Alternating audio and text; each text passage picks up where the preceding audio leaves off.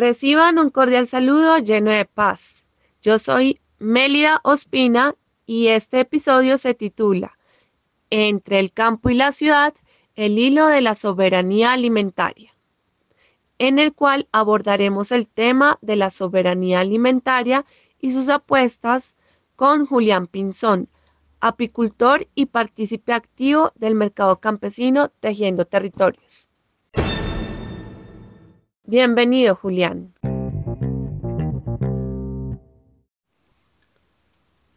Por favor, coméntanos qué es la soberanía alimentaria y qué apuestas acarrea consigo este concepto. Pues primero que todo, soberanía alimentaria para mí es como ese derecho que tiene cada persona, cada familia, cada comunidad, cada sociedad de de acceder al alimento y no necesariamente cualquier alimento, un alimento que, que nutra, que, se, que venga de un sistema de producción sostenible, donde se respete el medio ambiente, donde se respete la identidad cultural. Y pues sencillamente es eso, es que nosotros podamos decir qué queremos comer y que se respete toda esa diversidad de alimentos que hay. Eso es soberanía alimentaria, es poder uno escoger y no que le impongan la alimentación. Entonces, eh, en esa diversidad que tienen nuestros campesinos, que tienen nuestros sistemas productivos, pues sencillamente que nosotros tengamos derecho a escoger esos alimentos, esos productos de sistemas de producción eh, sostenibles ecológico y ambientalmente y que también esté involucrado el desarrollo de, económico de una familia, ¿no? Es un, un entorno social, económico y cultural. Entonces, ¿qué relaciones hay o se tejen entre los mercados campesinos y la soberanía alimentaria? Pues las relaciones que existen entre los mercados campesinos y la soberanía alimentaria pues son, son bastantes, son bastante gruesos. Y es sencillamente, pues primero como es un derecho, pues tiene que haber un derecho también sobre esa semilla, sobre esa producción, sobre esa, decidir nuestros alimentos, decidir esa diversidad. Entonces, eh, primero que todo, es, está está en eso y entonces está en acceder que, esos campesinos eh, puedan tener tierra, produzcan y obviamente pues eh, reconocer esos derechos de los campesinos. Y entre todo eso ese reconocimiento pues ese reconocimiento se tiene que, quedar dar en el mismo alimento cuando llega a la ciudad.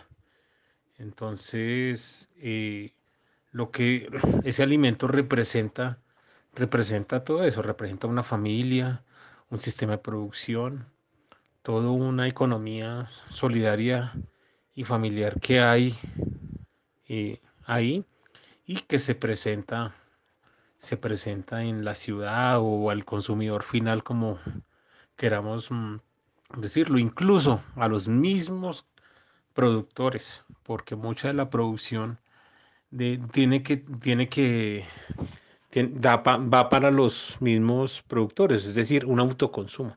El autoconsumo es importante para, para estas comunidades y los excedentes pues van para comercialización. Entonces los mercados campesinos se surten de toda esa diversidad de alimentos y pues la relación está en eso, en, en que esa diversidad va a la ciudad, en que esa economía se ve reflejada en un producto.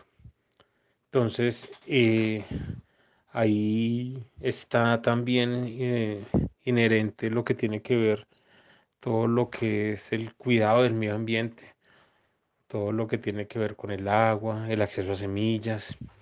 Entonces, eh, los mercados son espacios también culturales, no necesariamente de, de intercambio comercial, no solamente de, de compra y venta, sino también de, acceder a semillas entre productores, de interrelaciones culturales y de cómo preparar el alimento. O sea, son muchas cosas que van más allá del simple intercambio comercial.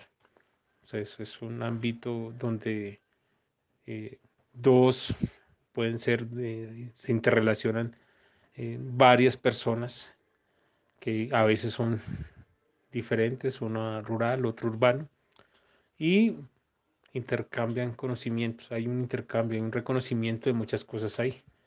Entonces, en ese, en ese proceso, en esa interacción, pues eh, la sobriedad alimentaria se define, se define porque ahí están, ahí están todos los derechos que tenemos productores y consumidores. Es como una revolución, como un, es como la, lo podríamos decir, como el espacio de voz que se tiene para reconocer ese esfuerzo que hay.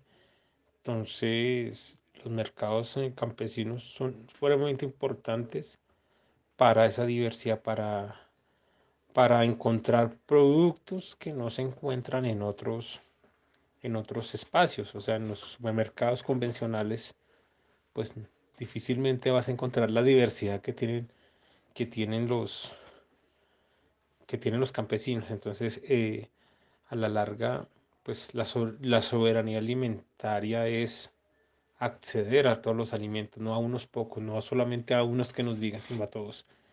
Entonces ahí es donde se, digamos, se destaca esa palabra alimentaria, porque ahí es donde están muchos alimentos, donde está el rescate cultural de esos alimentos y todo lo que ello conlleva. Entonces es, es eso, o sea, es, es una relación de reconocimiento social y cultural. Julián, muchas gracias por compartirnos tus saberes. Esperamos tenernos en este programa en una próxima oportunidad. Que estés muy bien.